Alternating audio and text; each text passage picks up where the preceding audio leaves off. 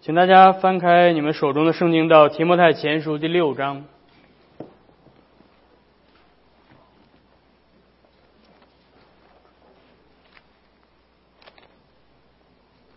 提摩太前书第六章，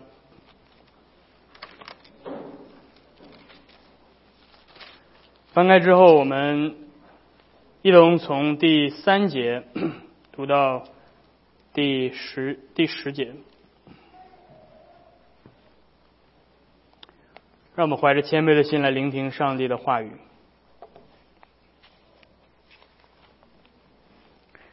若有人传异教，不服从我们主耶稣基督纯正的话与那合乎敬虔的道理，他是自高自大，一无所知，专好问难，争辩言辞，从此就生出嫉妒、纷争、毁谤、妄疑。并那坏了心术、丧失真理之人的争竞，他们以敬钱为得利的门路。然而，敬钱加上知足的心，便是大利了。因为我们没有带什么到世上来，也不能带什么去，只要有衣有食，就当知足。但那些想要发财的人，就陷在迷惑、落在网罗和许多无知有害的私欲里。叫人沉在败坏和灭亡中，贪财是万恶之根。有人贪恋钱财，就被引诱离了真道，用许多愁苦把自己刺透了。我们今天读神的话就到这儿。在前几周，我们讲解了保罗对于教会各种不同人群的教导，提到了对寡妇如何来供奉，提到如何来供奉长老。以及如何来使奴隶变得更加的有恭敬的心。那么最后，保罗在这封书信的最后面再一次回到了假教师的问题，这与他整个书信的开头是前后呼应的。在这封书一开头，这封书信一开头，他提到了假教师。那在这封书信结尾之前，他再一次的回到了假教师的问题。这些假教师们，他们喜欢教导律法。以及在律法书中一些毫无根据的神话故事、无尽的家谱，他们喜欢教导禁欲主义、禁戒食物、禁止嫁娶等等。他们的教导与耶稣基督的福音没有任何的关系，完全是在胡言乱语。而在接近这封书信的尾声时，保罗对他们的品格、动机和所产生的恶果进行了批判。保罗说：“这些假教师们，他们之所以去宣讲这些错误的信息，是因为他们的动机是污秽的。他们不仅渴望尊贵的身份，他们还渴望金钱。保罗把保罗把他们邪恶的品质作为证据，来表明神学和我们的行为之间有着密不可分的联系。一个拙劣的神学必定会产生不正当、不敬虔的行为。所以。”今天，我们要从这段经文来看保罗批判假教师们，他们有这样骄傲的内心，他们内心的品质是骄傲的、无知的。然后接下来我们要来看他们这种从骄傲的心所引发出来，他们有贪财的动机。他们之所以去啊传讲这些错误的信息，是因为他们要贪财。最后，我们要来看保罗劝诫提摩太他知足的心所带来的益处。所以我们首先要来看假教师们他们的品质，他们骄傲的内心。第三节，保罗说：“如果有人传异教，不服从主耶稣基督纯正的话和敬虔的合乎敬虔的道理，他是自高自大。”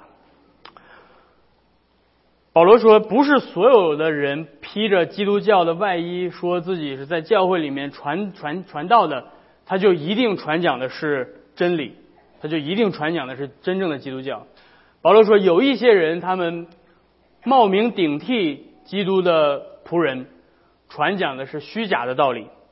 他们本身是不服从耶稣基督的话的，他们是不服从合乎敬虔的道理的。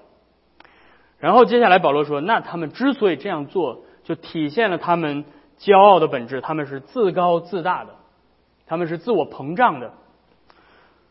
而保罗说，这种膨胀。”取决于什么？这种膨胀是因为什么？这种膨胀不是因为他们有知识，不是因为他们有知识啊。今天很多人会认为说，知识叫人自高自大，对不对？正确的、合乎圣经的敬虔的知识是不会叫一个人自高自大的。叫人自高自大的知识是虚假的知识。使人自高自大的，保罗说是因为他一无所知。这些人的骄傲源自于他们的无知，他们对于真正敬虔的教义是没有知识的，反而他们觉得自己从这些圣经当中所自己编想出来这些神话故事、这些无尽的家谱，他们把这些叫做知识。因此，骄傲和对敬虔真理的无知是孪生兄弟。一个对于福音无知的人，必定是一个骄傲的人。保罗在这里面所说的无知，不是对于一般知识的匮乏，不是说他不知道数学、物理、化学这些知识。保罗说，他们的无知是对于福音的无知，对于福音的匮乏。如果一个人真的对基督的福音有真正的知识，他必然是一个谦卑的人。当然，这种程度可能随着他的成圣的生活的发展会继续的晋升。可能他一开始的属灵的生命没有那么成熟，可能他依旧会对付自己骄傲的罪。但是从本质上来讲，当他明白一旦明白福音的时候，他就他的生命的本质就会转化成为谦卑的人。因为为什么？因为一个人若想真的明白福音。他首先需要明白自己是何等可悲的罪人，他首先对自己的罪要有一个深入的了解，他需要明白上帝接纳他不是因着他自己任何的可夸口之处，而是单单的因着基督十字架的救赎工作，是吧？他如果想要明白十字架的福音，他首先得知道耶稣为什么上十字架，他才能真的理解福音的本质，因此。当他认识到自己的罪，当他认识到耶稣基督替他所做成的赎罪祭，这些知识会使他必然的产生谦卑的心。相反，对福音的无知以及假教师的律法主义的错误，会使人心生骄傲，因为他们认为自己被接纳是因为他们在某一方面比其他人更优秀。因为我知道这个无尽的家谱，对吧？我能数家谱数到，对吧？第一百三十六个，对吧？因为你看我，我我懂得这些宇宙诞生之前的那些奥秘，那些灵界有多少几层天，有有多少个天使能够在能够在这个一个一个一个鼓上跳舞啊？这些知识不是福音的知识，这些知识是使人自高自大的知识。这些知识才会使人膨胀，而这种骄傲的表现是他们喜欢争论，他们专好问难、争辩言辞。这里面和合本翻译的很有韵律、很简略，但是不够精准。比较好的中文的译本，呃，这个这个这个翻译在中文标准译本里面把原文的意思翻译出来了。啊，听中文这个标准译本怎么说？他说：“他们只对辩论和言辞上的争执。”有着病态的嗜好，啊，所以病态的嗜好，这个是翻译的非常好的，非常准确的，这是希腊文的原文里面呈现出来。他们 sick，他们有一种像生病了一样那种那种那种非常病态的一种热诚。他们不肯谦卑的聆听福音，反而对于争论一些似是而非的道理，一些无法考证的一些神话，一些文字的游戏。有着病态的热情，弟兄姐妹们，有的时候教会出现争论是不可避免的，但是你们需要分辨，有一些争论是健康的，有一些争论是病态的。我们看到，在耶路撒冷会议上，使徒们和长老们因着教义的问题，因着外邦人是否应该行割礼的问题。他们在争论，那这个词和保罗在这里所使的词使用的词是同一个词，都是争论。我们也看到《使徒行传》里面记载了，使徒保罗和巴拿巴因为事工上的不同的哲学，对吧？因为事工不同的呃倾向，他们大大的争论过。同样用的也是这个词，在《使徒行传》第十五章第二节。我们看到的圣经里面这两次的争论的例子，一次是因为福音的真理产生的正当的争论，一次不是对福音的理解，他们两个都是有着正确的福音的理解，但是因为在事工上有不同的想法，他们也会争论。这两个例子告诉我们在教会里面有一些争论是必然的，有一些争论是必要的。例如，对于福音到底是什么，这个争论是必要的。有一些争论是健康的，保罗跟巴拿巴的争论。但是保罗说，这些假教师们，他们所引发的争论是病态的。他们的争论不是为了解决问题，不是为了更加的深入理解福音的真真道，而是单纯的为了争辩而争辩。保罗说，他们是喜欢言辞上的争执，他们喜欢玩文字游戏，没有任何实质的内容。只是断章取义，使人不能够更加敬虔，这是这种病态的争论所导致的结果。那接下来保罗就罗列了一下这种病态的争论所产生的后果。从此第四节说，就生出了嫉妒、纷争、毁谤、妄疑，并那些坏了心术、丧失真理之人的争竞。假教师们这些错误的教导。不会使人谦卑自己，认识自己的罪，更加了解基督拯救的福音被恩典更新，反而会使人更加的败坏。他们这些跟随假教师的人，保罗形容他们是坏了心术、丧失呃失丧真理的人。坏了心术指的是他们的头脑、他们的思想被败坏了，他们的头脑好像呃发了霉，好像被虫子克掉了一样的。失失丧真理指的是他们被剥夺了真理，他们好像被抢夺了真理，好像一个强盗来把真理从他们心中抢走了。结果就是这样一个悲惨的状况，教会陷入到这种纷争、毁谤、互相指责，是吧？分门别类，这一派指责那一派，那一派指责这一派，这是骄傲，他们骄傲的品质，这是保罗所要谈到的第一点。因此，弟兄姐妹们，我们需要谨慎，我们需要谨慎，我们需要分辨真正敬虔的教导，会带领教会往一个合一的方向，往一个彼此相爱的方向，往一个谦卑自己、彼此和睦的方向走。而当错误的教导产生的时候，教会会产生极其严重的彼此指责、毁谤、互相猜忌的这样的心态。因此，我们需要。抵挡这样错误的教导，抵挡这样骄傲的内心。那接下来保罗提到了这些假教师们之所以这样做是为什么？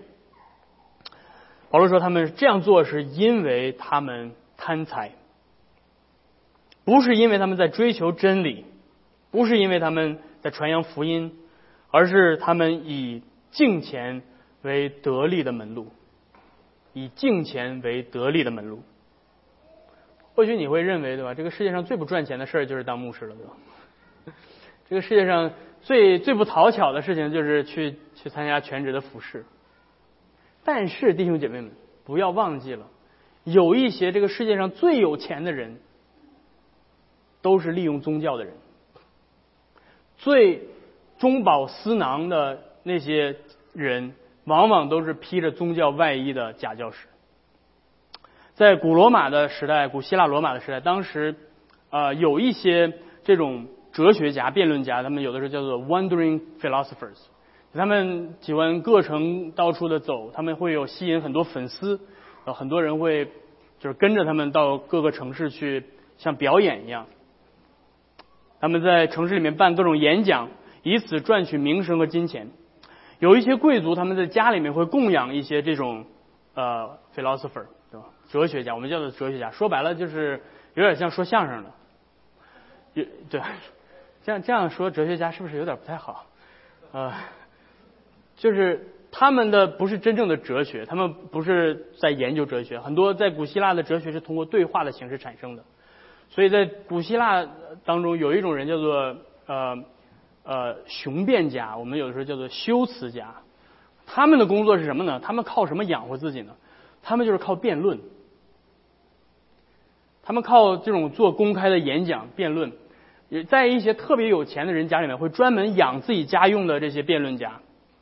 在吃饭的时候，比如说他摆设筵席的时候，邀请一些重要的朋友到家里，他们会请这些辩论家、这些哲学家出来给他们表演，就像说相声一样。这个人首先说，先提出一个正面的观点，开始演讲，为这个观点支持，对吧？thesis，这是 thesis 是什么？正题到底是什么？开始支持支持，然后大家听听听啊，听得挺有味儿的。他会用一些优美的词藻，用一些非常呃吸引人的一些表达的方式。你要知道，希腊文如果优美起来是很优美的，当然你们可能也不知道，但没有没有关系。嗯，然后接下来他会说什么？现在你辩论反命题。把你刚才支持的命题反过来，来抨击这个命题啊，然后这个这个哲学家就会开始开始刚才刚支持这个命题，然后他就会反过来辩论这个命题是错的这样的，所以大家就听用这个来来消遣啊，那个当时也没有什么也没有电视对吧，也没有也没有 Netflix 对吧，所以你说消遣娱乐是啥呢？就是有个人过来给你。呃，给你辩论一下，对吧？表演一下。所以弟兄姐妹们，我要说什么呢？我要说，我我突然想到了好多东西，对吧？一个东西就是有一些有很多的公众人物，一些演讲者，他们的论点是可以随时变的。从古希腊的时候就开始了，他们今天，对吧？在为了吸引一些。人的这些支持啊，或者怎么样，他们会辩论一个论点，对吧？如果发突然发现这个论点不是特别 popular，大家好像不太喜欢，他马上口吻就变了。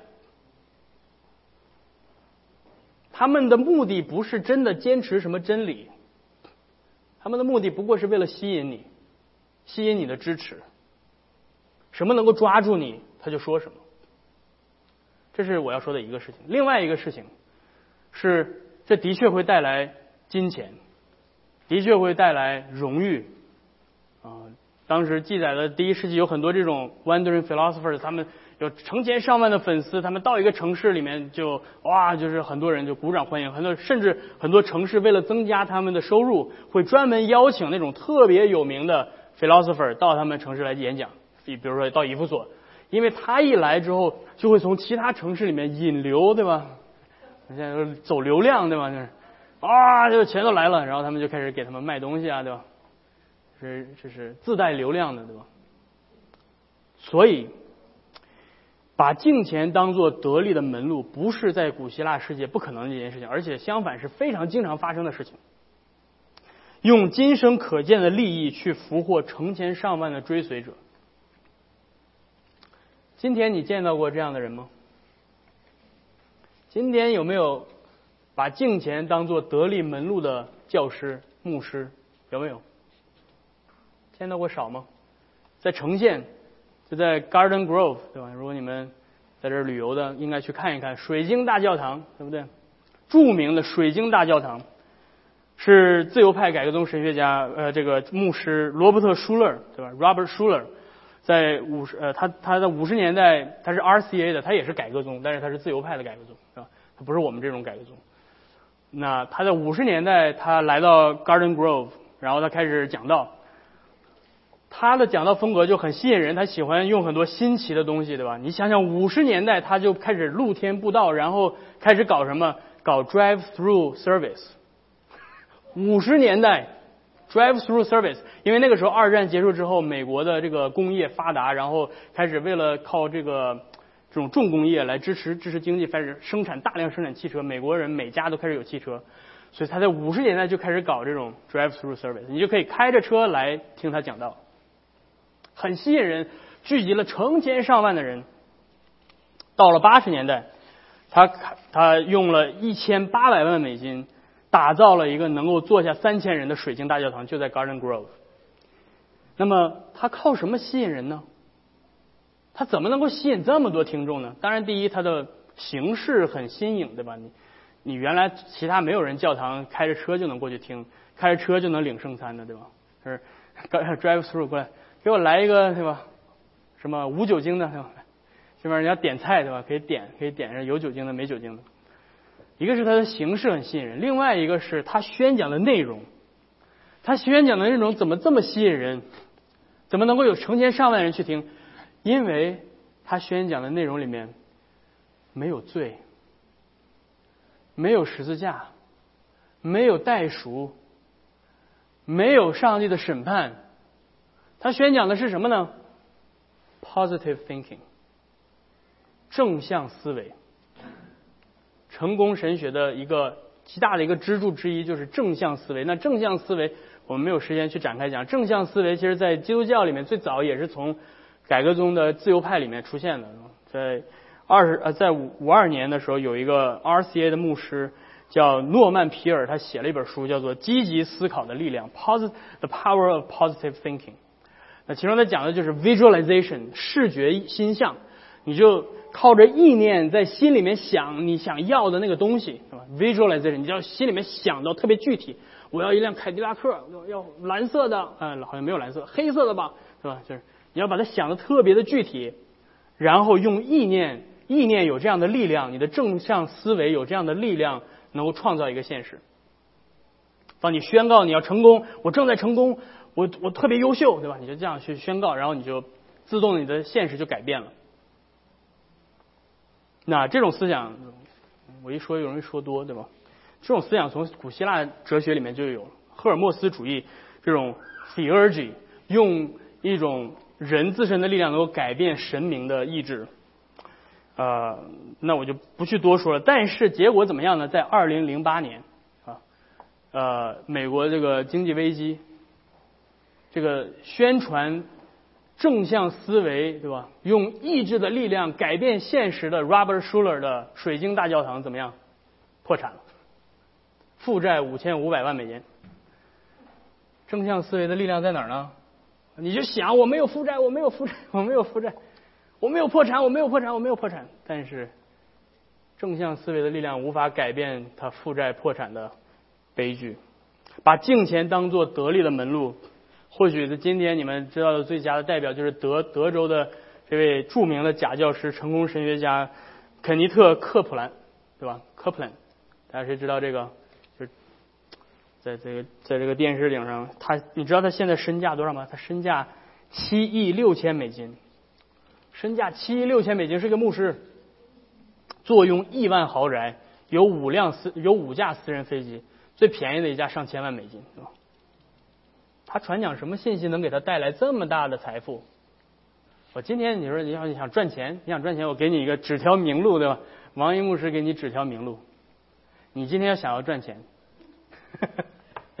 不要去搞什么投资，百分之十年收年化收入，这个太太 low 了，对吧？你去传讲成功神学，绝对赚钱，真的。你只要去传讲成功神学，绝对赚钱。这个科普兰传讲的是什么呢？他传讲的很简单啊，传讲一个信：你奉献的钱会成百倍的回报，a hundredfold return。什么百分之十？人家是百分之一万，好吗？百分之一万的 return，就是现在，现在你就可以索取你在天上的账户，你过去几十年来的奉献，十一奉献，现在用信心去支取你在天上的账户。现在我奉上帝的名告诉你，你有一百倍的回报啊！这都是这个，就是靠这个。把金钱当做得力的门路，贪财的假教师之所以能够吸引许多的人，是因为贪财的信息吸引贪财的人。成功神学最吸引的就是贪财的跟随者。然而保罗在第九节提醒他们，那些想要发财的人是陷在迷惑里。落在网罗和许多无知有害的私欲里，叫人沉在败坏和灭亡之中。保罗形容那些贪财的人，好像无知的猎物一样，被陷在了网罗和陷阱里面，最终等待他们的是灭亡。你知道猎人捕猎干嘛？猎人捕猎不会立个牌子说我要捕你了，是吧？我要去抓你了，是吧？猎人捕猎都是干嘛？给你一点小恩小惠，对不对？给你点小面包，给你放一个好吃的。你觉得他对你好，你觉得他好像哦，跟着这个人有面包吃，对吧？但是他的目的是要把你俘获，他把你抓住。贪财的心只看眼前的利益，所以贪财的人往往都会被股票套牢，对吧？保罗告诉我们，贪财是万恶之根。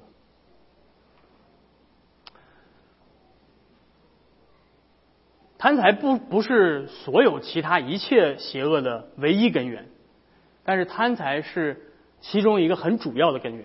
当然还有其他的其他的根源，比如说像骄傲啊，像像像像其他的一些其他的罪。但是贪财贪婪是一个非常重要的根源。你想，你们可以想一想身边的人发生的事情，你自己经历过的事情，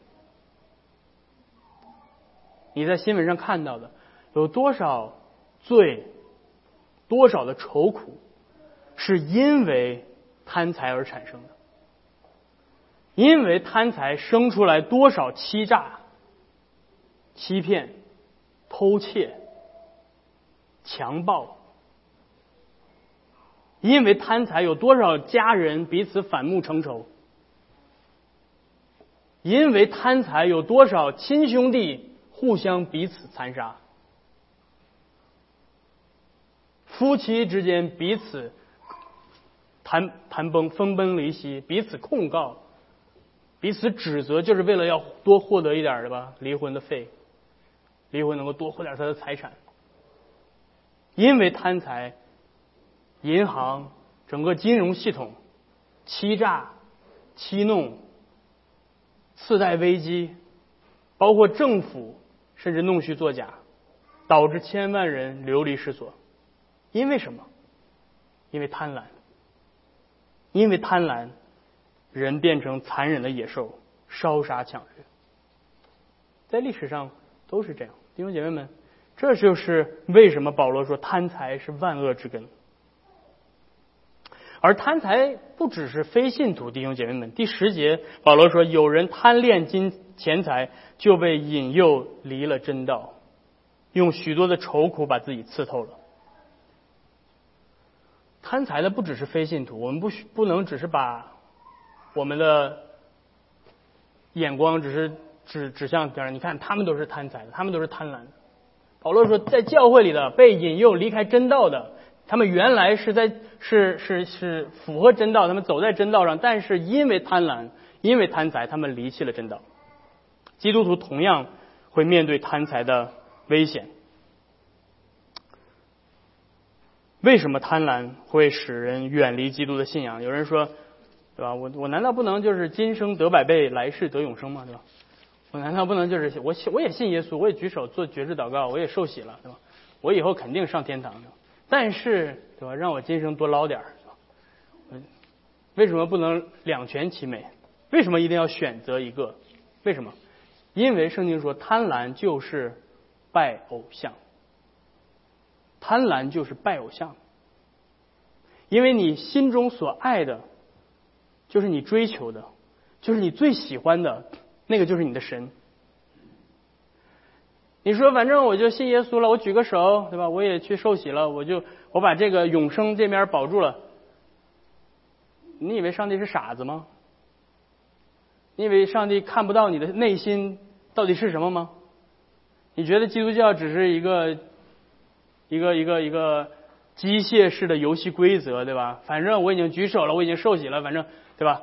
我把上帝套牢了，反正他不可能不要我，然后我就这面搞定了，我就可以专心的去赚钱真是把把上帝当做是傻子了。上帝看的是你的内心，上帝上帝不管，好像好像你举个手绝志，好像是给上帝一个 favor，对吧？上帝，你看你老人家多么可怜，没有人选择你，我来选择你吧。上帝感激涕零的说：“哎呀，你终于有人信我了，太不容易了。”上帝根本不管那些东西。上帝说：“你的内心爱的是什么？你要尽心尽性尽力的爱我。我是创造你的、拯救你的上帝。但是你的心现在在追逐什么？你的神是谁？你的心在哪儿？所以这就是为什么贪财、贪恋会使人引引诱人离开真道，因为他把一个不是上帝的东西当做是上帝的敬拜。贪婪的试探是金钱带来虚假的成、虚假的幸福和满足感和安全感，但最终的结果是使人远离真道。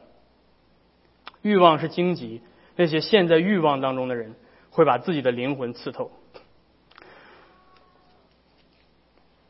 最后，保罗告诉我们，怎么样去胜过这种贪财的试探？那就是敬钱加上知足的心。这是我们要看的最后一点。保罗第六节说：“然而敬钱加上知足的心，便是大力。”真正正确的福音的教导会激发知足的心。知足这个词有两个层面，一个是客观层面，一个是主观层面。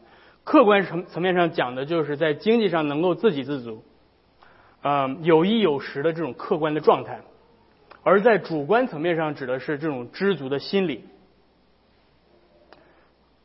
你会看到今天也有很多的人生教导、人生的道德自助式的心灵鸡汤，也会教你怎么去有一个知足的心，对不对？你去书店里面，专门有那个 section 叫做 self help，对不对？自助，然后你就去里面找一些这个心理学教你怎么去有这个知足的心，让你可以快乐。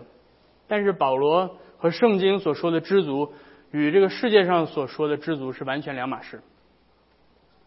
基督徒的知足是源自于敬虔的心，而世俗的知足是源自于源自于自我的。自我为中心的的知足，我之所以知足，是因为我不想让我自己太难受，对吧？我之所以知足，不是因为有一个神，有有耶稣基督拯救我，而是因为，对吧？如果我不知足的话，我就会很痛苦，所以我为了避免这些痛苦，我就知足，我就想想办法知足。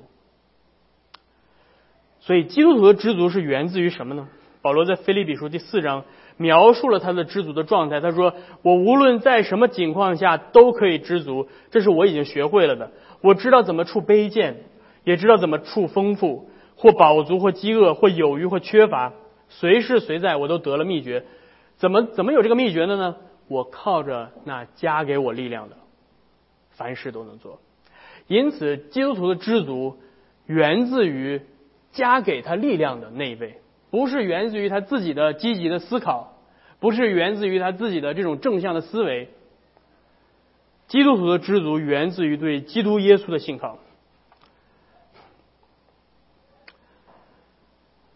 如果说贪婪是因为目光短浅，那么保罗为了抬升我们的眼光，他说了这句话。他说第七节，因为我们没有带什么来到世上，也不能带什么去。保罗让我们思考人生的两个端点：出生和死亡。这是一个很普遍的现象。当一个人经历生死的时候，他往往会学会放下对金钱的追逐和贪婪。不知道为什么？为什么呢？因为他开始意识到今生的短暂，因为他开始意识到死亡的真实，他开始意识到金钱不能够带来真正的满足。在他面对死亡的时候，金钱的价值消失了，因此他的心中的优先次序开始发生了变化。以前他把赚钱的事放到第一位，现在他开始意识到这个东西不是最重要的，他开始思考永恒的问题，他开始思考什么能够拯救我脱离罪和死亡，我该怎么面对那位永恒的造物主的公义的审判？我如果说今生所赚的一切的财富都无法拯救我的话，我内心的精神力量正向的思考也无法拯救我，那么我应该怎么办？因此，当一个人发现唯一能够拯救他的。只有耶稣基督的十字架和复活，他才能够获得真正超越生死的安慰和满足。这就是基督徒知足的来源，源自于一个事实，那就是基督已经拯救我们脱离最终极的困境，就是我们因着自己的罪造成的上帝公义的审判和愤怒。如果基督已经为我死了，已经为我复活了，那么我还有什么可惧怕的呢？我无论是生是死。不论我的身体还是灵魂，都不再属于我自己了，而是属于我信实的救主耶稣基督。因此，我不必再担心我要吃什么、穿什么，因为我的主都知道，因为我属于他，所以他要照顾我，他必要牧养我、看顾我，所以我只要有衣有食，就可以知足。因此，这是基督徒的知足的源头所在，因为我们知道我们不属于我们自己，而属于耶稣基督。最后，我们要来总结一下，保罗对假教师的品格、动机和错误教导所产生的严重恶果进行了批判。他提醒我们，基督徒也会受到贪婪的试探，基督徒在世上会陷入到焦虑、恐惧，基督徒在世上也会经历失业、经济匮乏，面对未知的愁苦。因此，我们需要不断的回到福音中来，免得我们被自己的忧虑带走。我们需要不断的记起来，我们到底是属于谁的。对于生活基本物质的需求，这样的诉求并不是贪婪，弟兄姐妹们，我是需要需要需要需要提醒大家，如果你对于基本生活的需求有这样的诉求，这并不是贪婪。我们我们的主耶稣也曾经教导我们要向天父祈求日用的饮食。我们可以怀着信心、真诚的祈求这一切所需用的，而且怀着感恩和知足的心来享受上帝赐给我们的物质资源。但是，我们必须远离那些基于贪婪所产生的错误的教导、成功神学的诱惑。我们要记得，我们的主是信实的。他既然在十字架上为我们舍命，他也必定看顾我们，直到他再来。阿门。我们一同低头祷告。天父，我们来到你的面前，我们感谢你在今天借着保罗的话提醒我们，主啊，那些欺骗人的虚假的教导依旧在今天的教会横行。主，我们祈求你来看顾我们的信心，叫我们在面对各样的试炼和试探的时候，能够有你的福音在我们心中，知道我们的救主已经为我们舍弃了他自己，他在十字架上为我们背负了一切的罪，一切的愁苦。因此，他也在他的复活当中带给我们永恒的盼望。求你叫我们能够在他里面找到我们的安慰，找到我们的确据，叫我们在地上生活的时候能够单单的仰望他的供应。我们这样的祷告祈求是奉靠耶稣基督的名，阿门。